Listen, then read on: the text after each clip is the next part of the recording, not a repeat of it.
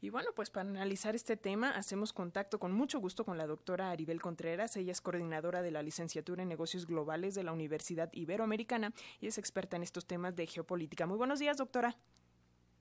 Muy buenos días, Alexia. Qué gusto poder saludarlos aquí en, Pulso, eh, que siempre es un gusto para mí estar con todos ustedes, aunque el tema de hoy que nos ocupa pues ha encendido no solamente los ánimos y las alarmas en Beijing, sino que sin duda esto está generando que la presión en esta olla express política pues cada vez aumente más, Alexia. ¿Qué te parece, doctora, si empezamos por ahí, si eh, eh, nos explicas en la geopolítica justo qué significa esta, esta visita de Nancy Pelosi a Taiwán?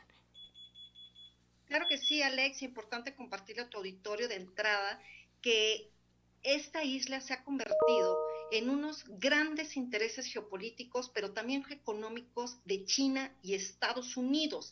Rápidamente le cuento a tu auditorio, eh, cuando la isla finalmente eh, se convierte no parte de China en el año 1949, porque es cuando se crea la República Popular China con Mao Zedong, eh, muchos de los funcionarios que, estaban en esta lucha durante la guerra civil se fueron a, Taiwán. Entonces es por eso que este contexto histórico hace esta división de lo que es la República Popular China con lo que es la República China, mejor conocida como Taiwán. Entonces, cuando pasan las décadas y Estados Unidos establece relaciones diplomáticas con China en el año 1979, uno de los puntos clave para China era que Estados Unidos reconociera una sola China, es decir, no podía tener un reconocimiento a Taiwán como un Estado soberano, pero sí aceptaba que Estados Unidos tuviera cooperación, turismo, comercio, entre otras aristas. En 1979 se firma este compromiso y es por eso que al final del camino, hoy únicamente 14 países reconocen a Taiwán y Taiwán no es miembro ni de la ONU ni de ningún organismo multilateral, únicamente de la Organización Mundial del Comercio, dado el peso grande y fuerte económico que tiene esta isla, ya que eh, inclusive se encuentra en la posición siempre entre la ubicación 12 y 15 dentro del índice de competitividad global y ocupa la posición siempre anda entre las 6 y las 10 en cuestión del índice de libertad económica. Hay grandes intereses de Estados Unidos en la isla. Taiwán se ha convertido en un centro financiero internacional, pero también se ha convertido en el primer productor a nivel mundial de chips semiconductores, tal como ya lo señalaba la nota previa. Entonces, ¿qué es lo que pasa hoy? Que Taiwán cuenta con bases militares de Estados Unidos. Ese es el, gran componente geopolítico, que únicamente está a 180 kilómetros de China, pero hay bases militares de Estados Unidos. Y la parte económica es que a partir de la pandemia, se nos vino a la mente lo que era la importancia de los chips semiconductores porque hubo una gran, hay una gran escasez a nivel mundial.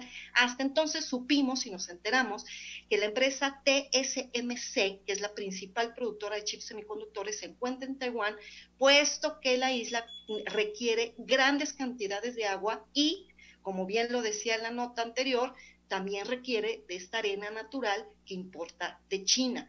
Entonces, hoy Taiwán se está convirtiendo en un punto de muchos intereses por el ámbito geopolítico, pero también por el ámbito económico, más allá del contexto histórico. Entonces, por eso es que hoy el ánimo, me parece que la visita de Nancy Pelosi, Alexia, era innecesaria. O sea, como para qué ir, pues para decirle que Estados Unidos apoya a Taiwán, ya lo sabe. Ah, no, pero es que aparte le quería reiterar que no la iba a dejar sola.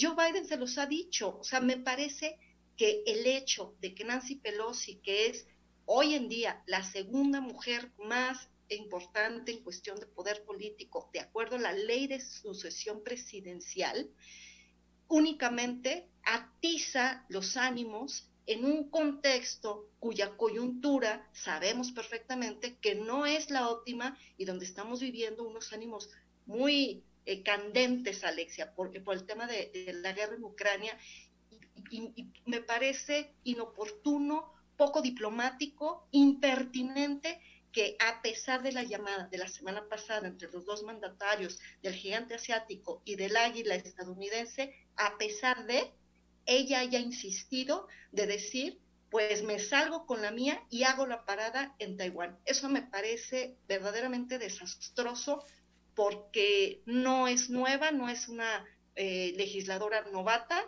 y, lejos de abonar, está restando a la ya de por sí mermada relación bilateral, Alexia. Eh, doctora, muchísimas gracias por ponernos en, en, contexto con toda esta información.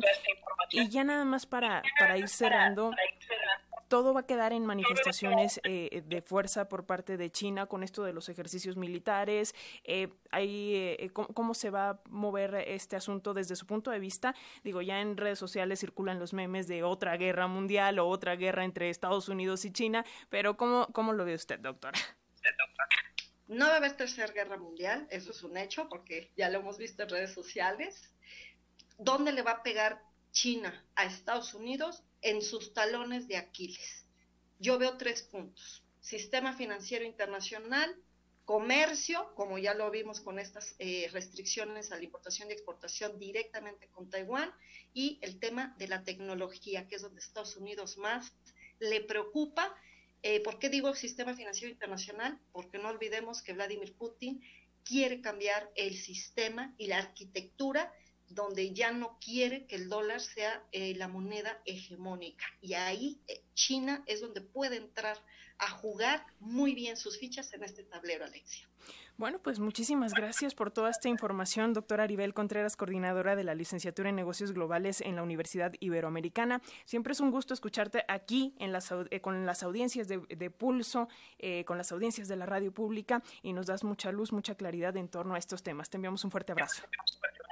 Otro de regreso para ti, todo tu auditorio. Hasta pronto, Alexia. Hasta muy pronto. Hasta muy pronto.